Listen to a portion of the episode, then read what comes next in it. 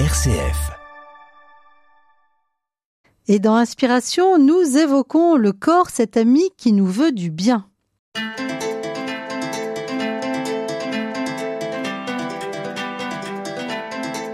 Inspiration, Laetitia de Traversée. Le corps, un ami qui nous veut du bien, c'est le thème que nous découvrons avec vous, Inès de Muison et Frédéric Véron-Lacroix. Merci. Bonjour Laetitia. Bonjour Laetitia. D'être des fidèles de, des bonnes ondes. Oui, avec joie. Alors, vous êtes, euh, on le sait, euh, conseillère conjugale et familiale au cabinet Raphaël. Alors, Frédéric, le corps, j'ai l'impression qu'on en parle souvent quand ça ne va plus. Qu'est-ce que vous en pensez? Bah oui, c'est vrai que quand, tant qu'il va bien, j'ai envie de dire, on n'en parle pas. Mais c'est souvent quand les mots M-A-U-X arrivent que tout d'un coup, on peut se dire, j'en ai plein le dos, je suis fatigué, j'ai mal au ventre, ma tête est comme dans un étau. Et sans parler de ce qui peut arriver à notre corps durant toute notre vie et notamment des choses qui se chronicisent. Vous savez, les allergies qui reviennent, des réactions cutanées, évidemment des maladies plus graves ou des fractures. Alors ça, ça peut dire quelque chose de nous aussi. Et puis vous savez, le matin, ah, vous êtes tout rouillé, là, les courbatures. Ouh là là, c'est dur. Mais heureusement, le corps, ce n'est pas d'abord ça et ce n'est pas que ça. Oui, on oublie que c'est un miracle permanent. Oui, enfin tout de suite, moi quand j'ai, je sais pas pourquoi, j'ai eu tout de suite l'image d'une femme enceinte. En fait, la beauté du corps, vous savez, qui s'embellit, qui s'épanouit. Et pour moi, la maternité, je sais pas, il y avait quelque chose de juste magique, euh, du corps qui change. Euh, je sais pas, les jours de vacances, vous savez, vous vous sentez bien parce que le soleil euh, chauffe votre couane, là, c'est trop bon. Et puis c'est le corps qu'on peut étirer, qu'on peut assouplir, qu'on peut bichonner. Voilà, en fait, euh, tout ça, ça me disait ça de la beauté du corps.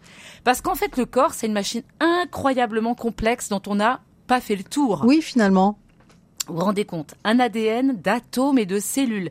J'ai vu dans une revue qu'on avait, chère Laetitia, tenez-vous bien, 206 os. Ah oui, quand même et 639 muscles. C'est pas rien. On comprend pourquoi il faut s'étirer le matin. C'est ça.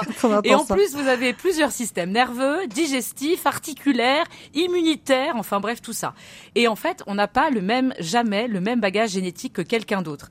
Et donc, c'est vraiment redire euh, merci à ce corps qui nous fait vivre, qui fait battre notre cœur, qui nous fait respirer et qui nous permet de bouger. Oui, alors un corps, on pourrait le dire comme ça, qui nous en fait voir de toutes les couleurs.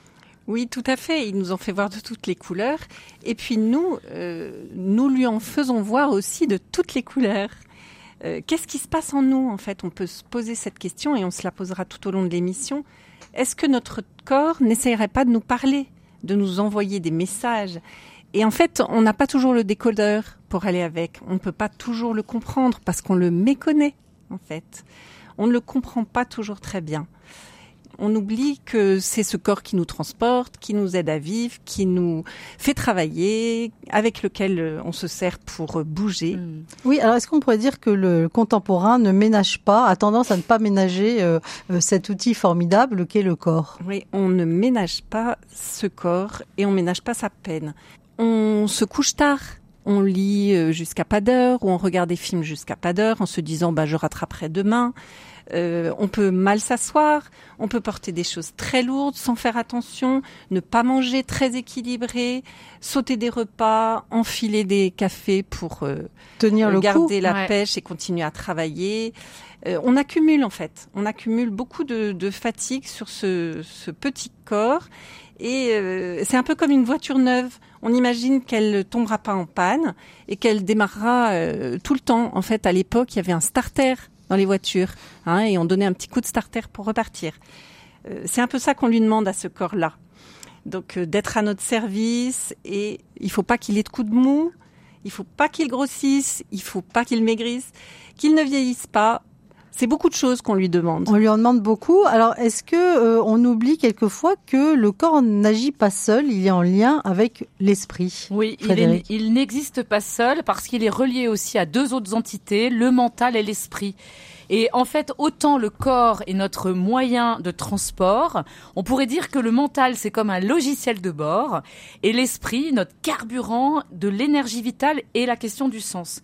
Et en fait, pourquoi on a choisi ce sujet-là? Parce que on voit souvent que le parent pauvre, c'est un peu le corps, euh, voilà, dont on va s'occuper que quand il va mal, et que le parent riche, entre guillemets, c'est le mental.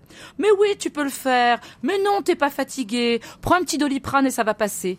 Notre tête nous ment et le corps ne ment pas. Et donc, tant que le corps suit, ça va. Et puis le jour où ça passe plus, ça passe plus. Du coup, on avait envie de vous laisser avec quelques questions pour Un la petit check-up, semaine, un hein, petit check-up, parce qu'il nous a semblé qu'il était temps de faire de notre corps notre meilleur allié, notre meilleur ami. Oui, Inès, alors qu'est-ce qu'on peut se poser comme question? Comment votre corps a pris soin de vous ces dernières années? Alors en vous lançant des SOS, en vous envoyant des bons signaux au bon moment.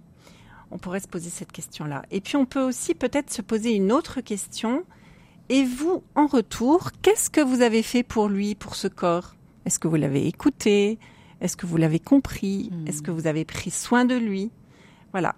Donc comment est-ce que vous traitez ce meilleur ami qu'est votre corps? Et Oui. puis, qu'aimeriez-vous faire pour lui de nouveau cette année, par Quelque exemple? chose de nouveau, Oui, euh, comment euh, le cajoler un peu plus? C'est ça. Alors, ce corps qui me fait vivre, qui me porte et que je chéris, euh, est-ce que on pourrait se dire, Inès, que pendant très longtemps, euh, le corps a été oublié? Oui, en tout cas, à l'époque, il n'était pas vu de la même manière qu'aujourd'hui. Euh, il était mis de côté, voire caché. hein. On n'en parlait pas ou peu. Et en cas de maladie, il ne fallait surtout pas s'apitoyer sur son sort. Il fallait ravaler sa souffrance. Et aujourd'hui, on peut dire que quand même les choses ont changé. Le corps reprend sa place, il reprend une juste place. Et notre manière d'être au monde en est du, du coup transformée. Hein. Oui, il y a beaucoup d'émissions sur le bien-être, Hmm. par exemple, Voilà. aujourd'hui. Il y a des émissions sur le bien-être, il y a des conférences, il y a des centres de soins pour le corps, euh, pour les femmes, il y en a même pour les hommes. Donc euh, dans les réseaux sociaux aussi, ils se sont emparés de cette question et, et on parle beaucoup de la beauté, de De la minceur, ça, ça peut même devenir un peu un diktat? oui, il y a quand même des injonctions sociétales fortes. Hein. Il faut être comme ça, il faut être bronzé, il faut être fin, il faut être grand, il faut être euh, voilà. Donc c'est c'est assez compliqué de de de pouvoir vivre euh, ces injonctions. Et en fait, ce changement a du bon, mais je pense qu'il faut rester vigilant et ne pas tomber dans ce culte du corps. Alors apprendre à prendre du recul, c'est c'est compliqué, mais c'est important parce que sinon ça peut atteindre l'image qu'on a de soi. Oui, alors est-ce qu'on peut dire qu'aussi euh, le- notre corps a une histoire, on pourrait l'écrire d'ailleurs, l'histoire de mon corps, ça pourrait être intéressant. Ah Laetitia, ça y est, vous avez une, une- un sujet. un sujet là, c'est pas mal. Oui, vous avez raison parce que bah d'abord il y a que nous qui qui avons, euh, j'ai envie de dire ce, ce regard et encore euh, sur sur notre corps, encore que bah l'autre aussi me regarde, donc il y a cette double image. Mais c'est vrai que toute notre vie, on va voir ce corps se transformer. Je pense euh, aux jeunes filles, vous savez, au moment de la puberté, quand elles commencent à avoir les petits seins qui poussent, tout ça, les règles.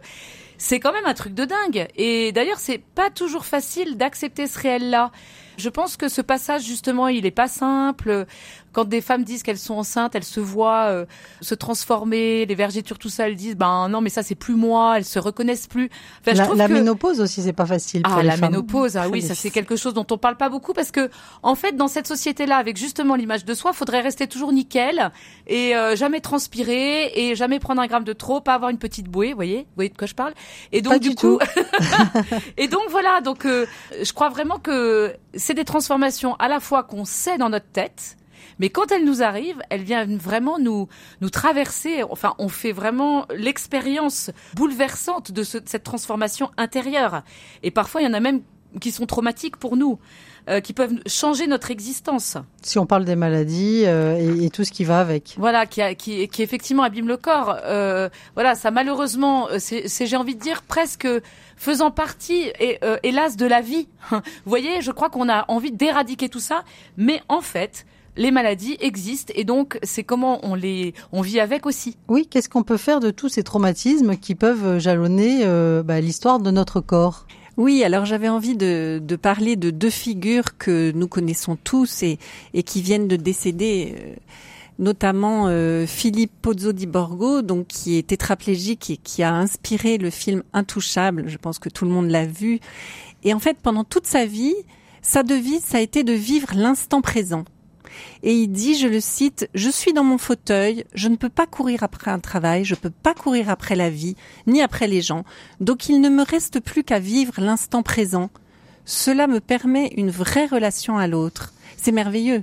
Oui, il y a aussi l'exemple de Guillaume Batz. Voilà, alors Guillaume Batz, qui avait la maladie des os de verre et qui a su transformer sa souffrance et la violence des moqueries des autres en une force vive et très créative. Il était appelé d'ailleurs l'étoile des humoristes et il a toujours dit cette phrase qui est magnifique, soyez les seuls à dire Hmm. qui vous voulez être. Ah, cette Et phrase est magnifique. C'est magnifique. Ouais. Et je trouve que ces, ces deux personnes notamment, hein, il y a d'autres témoins, mais ils ont vraiment interrogé la question du sens face à ce corps qui se transforme, qui est défaillant et qui est peu avenant. Et finalement, ils se sont fait aimer, ils ont, ils ont su toucher les cœurs. Et c'est très très beau.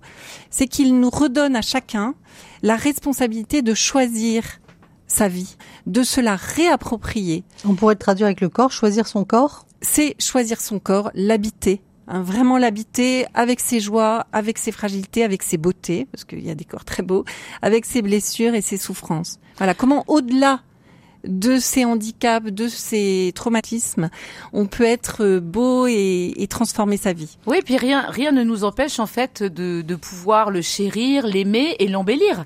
C'est-à-dire que, je sais pas, j'ai vu l'autre fois un reportage sur une femme qui avait vraiment un handicap très très lourd. Elle était maquillée avec des petites boucles d'oreilles, elle était mignonne comme un cœur, une jolie robe, et, et c'était magnifique parce que du coup c'était sa manière à elle de prendre soin d'elle, mais aussi de renvoyer à l'autre, voyez, je suis belle. Euh, donc euh, c'est vrai que c'est pas si simple parce que ça, ça oblige en fait à se connecter à soi.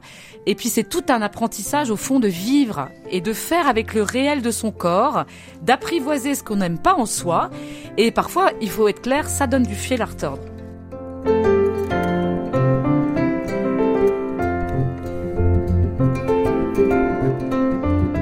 Le corps, un ami qui vous veut du bien, ça pourrait être le titre d'un film hein, pas- d'une série. Ça. Et ben on en parle avec vous, Oui. Frédéric Véron-Lacroix et Inès de Mison, Ouais. Euh, vous qui recevez euh, des couples euh, et aussi des personnes individuelles hein, en tant que conseillère conjugale et familiale. Alors, il y a des phrases qui peuvent nous aider à cheminer et je pense à celle de Lise Bourbeau, écoute ton corps, ton plus grand ami sur la terre. Oui, oui, Lise Bourbeau. Alors vraiment, si vous voulez vous régaler, euh, parce que c'est une Canadienne, donc du coup, elle a un langage fleuri. Alors tout est pas bon à prendre, hein, parce qu'il y a un côté new age chez elle, mais n'empêche qu'elle dit des choses absolument géniales, parce qu'elle est très concrète, elle est très ancrée, et elle dit une phrase que moi qui m'a beaucoup touchée. Oui, Alors, je vous oui, la fais en pas mal, français. oui, en je vous le français, dis parce que c'est vraiment touchant. Ce que tu ressens est beaucoup plus important que ce que tu penses. Ça veut dire, par notre éducation, les il faut, les tu dois, l'éducation reçue a souvent été du côté du cérébral. Tu veux, tu peux, fais un effort. Et des injonctions parfois si délétères qu'elles sont répétées, assimilées et du coup très difficiles à faire bouger. En fait, Lise, elle dit, l'être humain est en moyenne 90% inconscient, 90 c'est beaucoup, hein, et 10% conscient de ce qu'il fait de ses peurs, de ses croyances, de ses émotions. C'est énorme. Donc c'est énorme. Donc forcément, les messages qu'on a reçus depuis la naissance et que je reproduis mécaniquement, les injonctions dont je n'ai pas conscience, tout cela va régir en fait mon monde intérieur. En fait, ça me montre que je suis pas si libre que ça. Et lorsque j'écoute à partir de mon mental, qui je le rappelle est très fort pour me mentir, il y a plein de choses qui se passent en moi que je ne comprends pas, que je n'entends pas. Ce que disait Inès au début, je n'ai pas de décodeur. Oui, alors ça veut dire que souvent on se dit oh là là, euh, finalement telle situation ou telle personne, euh, bah, ça n'est pas bon pour moi, et on ne l'écoute pas, c'est ça, euh, Inès? On ne l'écoute pas, mais parfois et bien souvent, en fait, notre corps parle. Nos émotions euh, prennent le dessus en m'envoyant des signaux dont je ne sais que faire. Je me sens oppressée, ou parfois j'ai mal au ventre, ou on dit j'ai une boule dans la gorge. En tout cas, on ressent et notre corps ressent des choses. Et euh, en entretien, on entend. L'autre jour, c'était cet homme euh, que je continue à fréquenter. Je ne peux pas m'en empêcher. C'est la passion entre nous, mais je sens que je suis pas ajustée par rapport à ça. J'ai des nausées. Euh, je n'ai plus d'énergie après l'avoir vu. Je me sens sous sa coupe.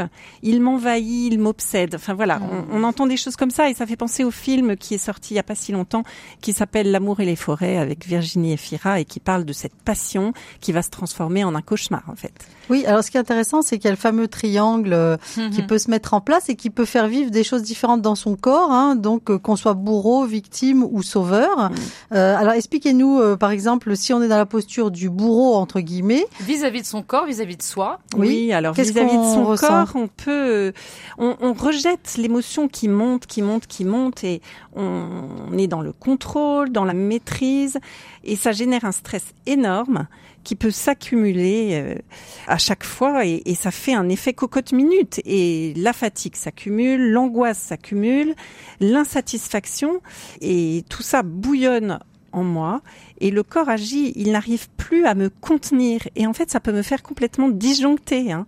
Je n'ai pas été à l'écoute et en fait euh, ce corps ne me soutient plus. hein. Oui. Tout a lâché. Alors si on se met dans la posture de la victime, qu'est-ce qu'on va vivre au niveau du corps, euh, Frédéric? Eh ben, c'est mes malaises et mes angoisses que j'ai. C'est quelque chose qui serait en lien avec l'extérieur. C'est-à-dire, je suis en colère contre mon mari qui rentre toujours tard le soir. Bah là, c'est de dire c'est à cause de toi si je suis pas bien. Or, en fait, là, c'est en effet l'attitude du mari qui déclenche la colère de la femme dans ce, dans ce cas-là. Mais c'est à cette femme de prendre la responsabilité de prendre soin de cette colère. Et c'est pourquoi dit encore Lise Bourbeau, notre chère canadienne, que la plupart des gens sont en conflit dans leur vie personnelle car ils cherchent au mauvais endroit. Ça, je trouve ça très intéressant. Oui, alors si on se met dans la posture du sauveur, à ce moment-là, qu'est-ce qu'on va vivre euh, Ah, Alors au la niveau du tentation, corps? ça va être de se couper de soi pour ne pas sentir, de ne pas ressentir pour ne pas souffrir. Et en fait, du coup, quand on se coupe de soi, on va privilégier l'autre et on va prendre d'abord soin des autres avant de prendre soin de soi. Vous savez, le même pas mal, mais si on fait parce que le corps et le- et l'esprit encaissent. Oui, euh, en sachant qu'on peut se mettre dans les trois postures euh, euh, d'une année euh, sur l'autre. Hein. On peut changer, on n'est pas tout le temps On dans la même toujours, posture. on n'est pas toujours là-dedans. Quel va être l'enjeu, Inès? Alors l'enjeu va être de devenir de plus en plus conscient de ce qui se joue dans mon corps, d'accepter les signaux qu'il m'envoie, hein, de ne pas les refouler, de devenir, euh, comme dit encore Lise Bourbeau, euh, son propre thérapeute, hein, pour sortir de ce triangle dramatique que je m'inflige. Et en fait, c'est moi qui me connais le mieux. Hein. Euh, et c'est à moi d'être à l'écoute de moi. C'est magnifique d'ailleurs de, de me redonner la parole, en fait, pour que je puisse être à l'écoute de ce corps. Et on va pouvoir se servir de tout ce qui est à notre disposition, Alors on va se servir euh, corps, de notre hein, intelligence, de notre esprit, de notre psyché pour comprendre ce fonctionnement de mon corps et du coup de l'écouter, de l'accepter, de l'aider, de le soulager et puis parfois même de réussir à le guérir. hein. C'est important de ne plus rester tout seul. Voilà, si on fait tout ce travail sur soi, on peut réussir à unifier corps, cœur et esprit, puisque c'est notre sujet. et habiter son corps. Inspiration, Laetitia de Traversée. Alors, on a vu qu'il fallait l'apprivoiser, ce Ouais. corps. Et est-ce qu'on peut dire, Frédéric, que les mots du corps sont des messages de notre âme? Bah oui, c'est toujours notre copine Lise Bourbeau qui nous dit ça. Je le redis parce que c'est vraiment, c'est une chouette phrase aussi. Les mots M-A-U-X du corps sont les messages de notre âme. On y croit, on n'y croit pas, mais de plus en plus, je pense qu'on est dans une vision intégrale de la santé. C'est-à-dire que là où le médical nous emmène beaucoup dans on va vous opérer euh, du sein ou d'un pied, comment on va pouvoir prendre soin euh, de ces mots qui disent quelque chose de notre âme? Enfin, moi, je trouve ça génial. Et du coup, elle n'a de cesse effectivement de- que de nous inviter à prendre soin de ce meilleur ami qu'est notre corps. Oui, les mots, on pourrait dire MOTS d'ailleurs, euh, du corps, sont les messages de notre âme. Et Mhm. oui, et quand on arrive à traduire nos mots en mots, on, on le dit souvent, mais c'est vrai que c'est quand même euh, chouette parce que voilà, ça empêche pas toutes les émotions, les deuils à faire, tout ça, tout ce qui est difficile. Mais c'est que comme ça que je vais être à l'écoute de mon corps qui me parle, que je vais me laisser interpeller par ces signaux qu'il m'envoie. Et en fait, je résiste trop à ce corps. En fait, je lutte en permanence contre la douleur, la souffrance, ce corps qui vieillit. Et donc quoi? Plutôt que d'accepter ce euh, ce qu'il est, eh ben je le m'amène, je transgresse, euh, voilà. Et c'est bien cette question d'une dame qui disait en entretien, oh vous savez, je vais au bout, je vais au bout de ma vie, sous-entendu euh, quelque chose de très violent qu'on fait vivre à notre corps, de pas entendre les limites.